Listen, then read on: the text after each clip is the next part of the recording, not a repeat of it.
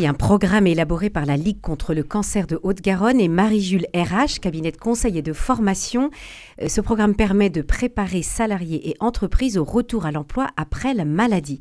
J'accueille en plateau ce matin la directrice de la Ligue contre le cancer Haute-Garonne. Bonjour Marie-Aude Léofonte.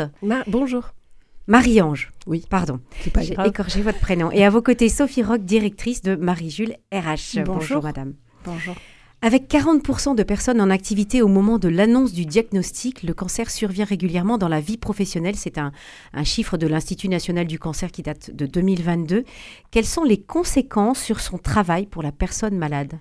Marie-Ange Alors déjà, avant, d'avoir des conséquences sur le travail, il y a tout simplement des conséquences sur euh, revenir au travail. Est-ce que je reviens dans le cadre tel qu'il était quand je suis partie? Est-ce que je m'en sens capable? Est-ce qu'on m'attend? Est-ce que je vais réussir? Il y a tout un tas de questionnements qu'il faut au préalable bah, se poser déjà comme question et ensuite résoudre et être accompagné. Et c'est ce qu'on propose euh, aux patients. Donc ce questionnement, c'est plus sur la perception de son travail c'est la perception mm. de son travail, parce qu'en fait, quand on est touché par cette maladie, on a une réelle perte de confiance en soi, des troubles cognitifs, des troubles de l'attention, etc., qui font revenir, mais qui mettent un peu de temps. Et donc, du coup, ça va accroître un petit peu l'angoisse hein, de revenir au travail, surtout quand on a été absent pendant de longs mois. Six mois, huit mois, un an, voire davantage, euh, il y a une pression, un stress, en effet, qui, arrive. Mhm. Est-ce qu'il y a des patients qui, ont, euh, qui réfléchissent sur un changement de travail ou qui, qui, qui changent leurs priorités? Oui, parce que cette maladie euh, génère vraiment une prise de conscience sur euh, qu'est-ce qui a pu amener cette maladie-là. Euh, on le retrouve assez souvent, donc forcément le stress arrive, le travail arrive aussi, et puis il y a aussi une quête de sens, envie souvent de voilà d'avoir un métier qui a du sens. Si c'était pas le cas, on se questionne, et parfois tout simplement un besoin de se dire est-ce que je suis à la bonne place au bon moment? Mmh. Alors, euh, cinq ans après le diagnostic, seul un peu plus de la moitié des personnes touchées par le cancer auront gardé le même emploi. Euh, quelle, euh, quelle, incidence ça a, cette maladie sur le lien avec, avec le travail et justement le retour à l'emploi? Bah Vraiment cette quête de sens. Mmh. Savoir si vraiment ce job apporte vraiment quelque chose. Et puis les perspectives sont différentes après la maladie. On n'est plus le même en fait. Donc du coup, il faut que le job cadre avec ce que l'on veut devenir après la maladie. Mhm. La stratégie de lutte contre les, cancers entre 2021 et 2030 a pour priorité d'améliorer la prise en compte du cancer dans l'univers professionnel.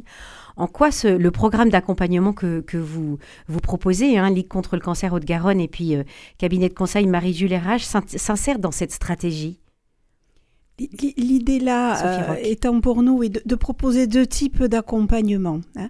Euh, nous recevons un entretien d'accueil ces personnes au profil différents qui viennent, comme l'a souligné Marie-Ange, euh, euh, avec des, questions, du, stress, la question du sens, un sentiment d'urgence de vie et la nécessité effectivement de retravailler dans un contexte qui leur permette d'avoir le sentiment de ne pas perdre leur temps.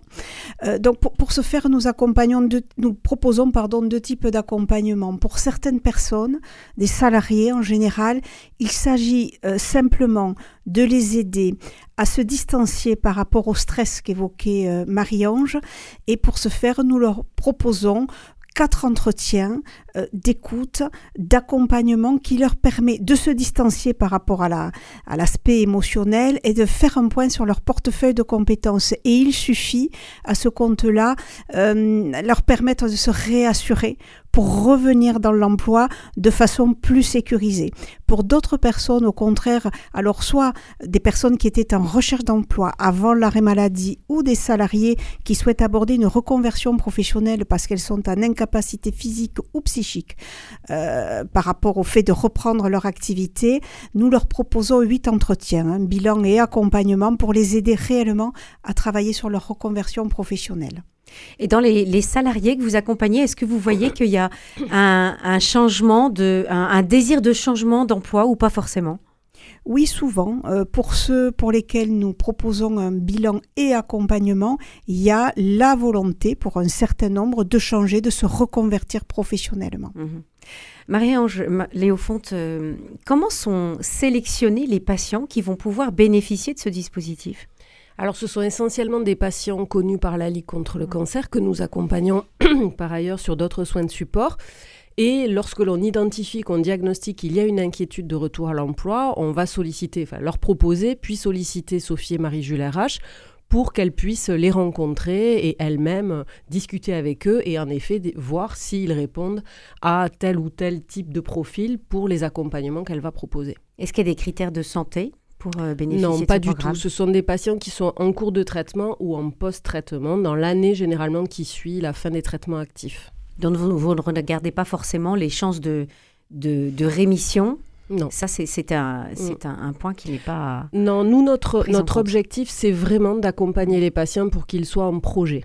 Ça, c'est important. Et parfois, ils sont en projet pendant les traitements. Alors euh, oui, en effet, on ne sait pas toujours quand va être la fin des traitements, euh, mais pour nous, cela importe peu. Ce qui est important, c'est de les accompagner, de leur permettre d'être en projet.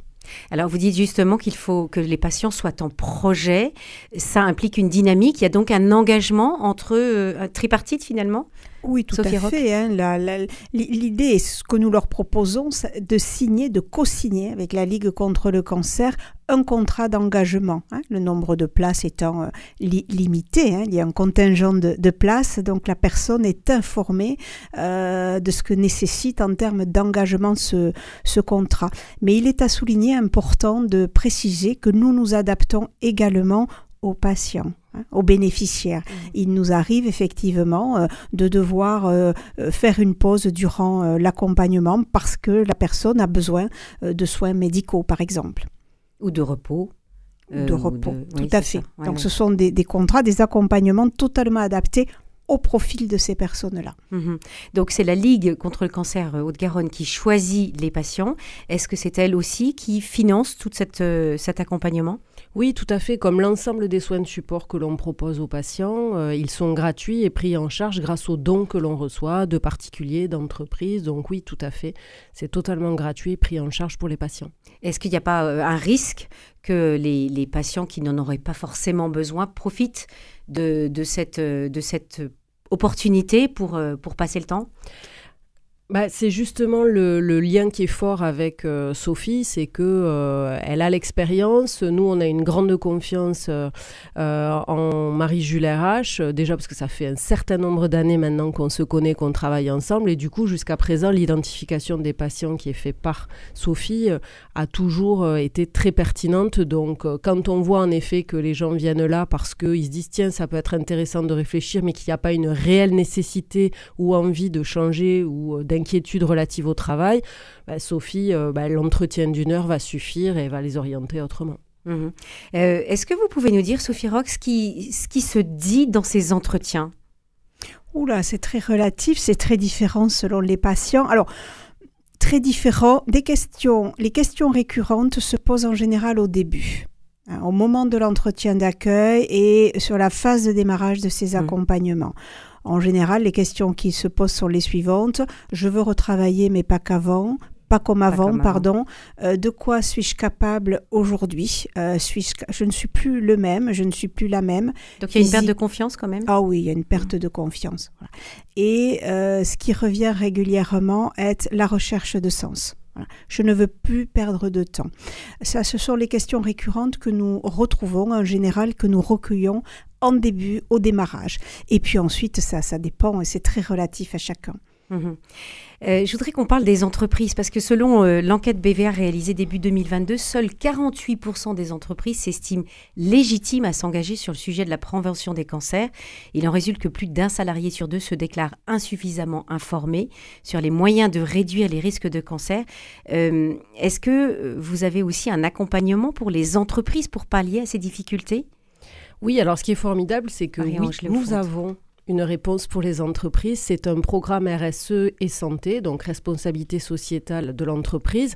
Donc euh, il est important d'appuyer sur le S parce que souvent en RSE on parle d'environnement, mais euh, la Ligue contre le cancer propose un programme clé en main euh, dédié à la prévention, à la promotion des dépistages des cancers, mais aussi à la sensibilisation au retour à l'emploi des personnes qui ont été touchées. Donc quelque chose de complémentaire à l'activité que l'on a avec Marie-Julie RH.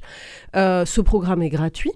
Euh, il est accessible à toute taille d'entreprise. Euh, donc oui, nous sommes là, nous sommes présents afin d'avoir un cercle vertueux pour pouvoir accompagner tant les patients, mais aussi les chefs d'entreprise et les collaborateurs, parce qu'on sait que le cancer est encore tabou en entreprise et évidemment que les entreprises ne peuvent pas avoir toutes les clés euh, pour pouvoir répondre à toute forme d'accompagnement, notamment lié au cancer. Donc oui, nous sommes présents aux côtés des entreprises. Mhm.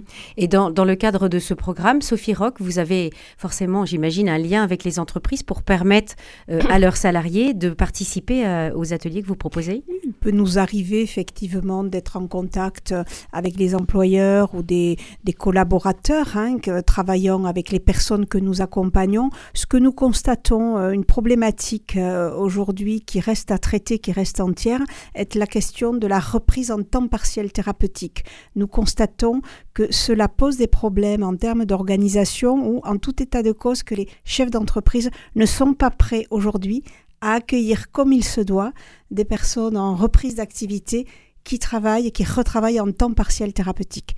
Ça pose des problèmes d'organisation et là, nous avons un sujet à traiter.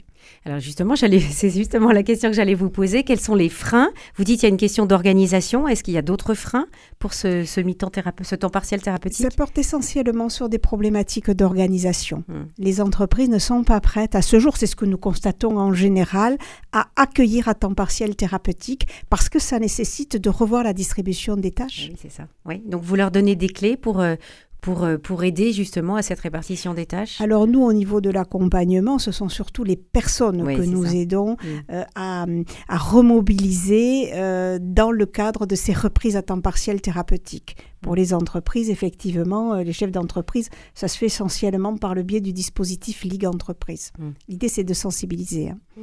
Vous voulez dire un mot sur euh, Oui, tout à fait. Dans ce cadre-là, donc de sensibilisation au retour à l'emploi des personnes malades, nous avons un jeu qui s'appelle Serious Game.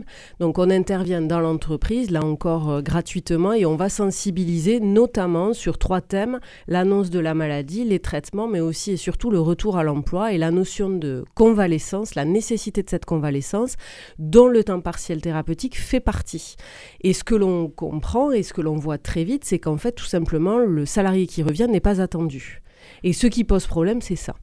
Et nous, on va sensibiliser, on n'est pas des magiciens non plus, mais on va sensibiliser sur ce retour en disant, ben voilà, il faut que la personne soit attendue, il faut la recevoir, il faut sensibiliser les collaborateurs, il faut organiser, comme le dit Sophie, le temps de travail. Ça va prendre trois mois, six mois, un an de temps partiel thérapeutique, mais il faut que ce soit accompagné. Et pour deux raisons, hein, tout simple. Hein. La première, c'est que si on veut que le salarié travaille confortablement, ben, il faut qu'il soit accueilli, qu'on lui redonne les clés de son travail, tout en acceptant le fait qu'il y ait des troubles cognitifs de la mémoire, de l'attention. Mais ça, c'est à nous d'expliquer aux entreprises que ça existe, parce qu'elles ne le savent pas forcément. Donc ça n'est pas une faute, c'est juste une méconnaissance.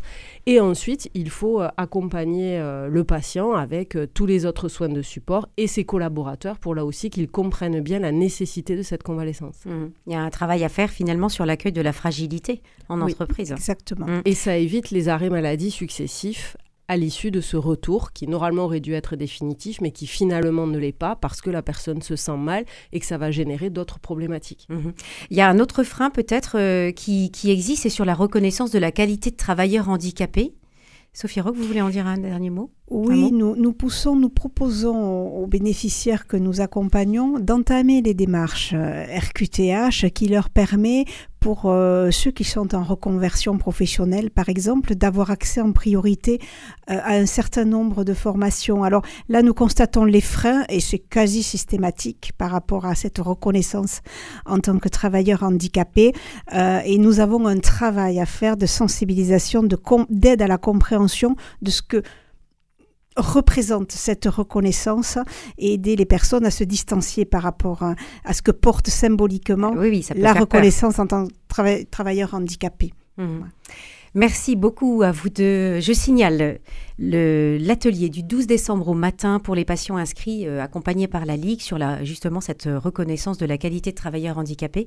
Merci donc à vous deux, Marie-Ange Léofond, directrice de la Ligue contre le cancer Haute-Garonne, et Sophie Roch, directrice de Marie-Jules RH. Merci.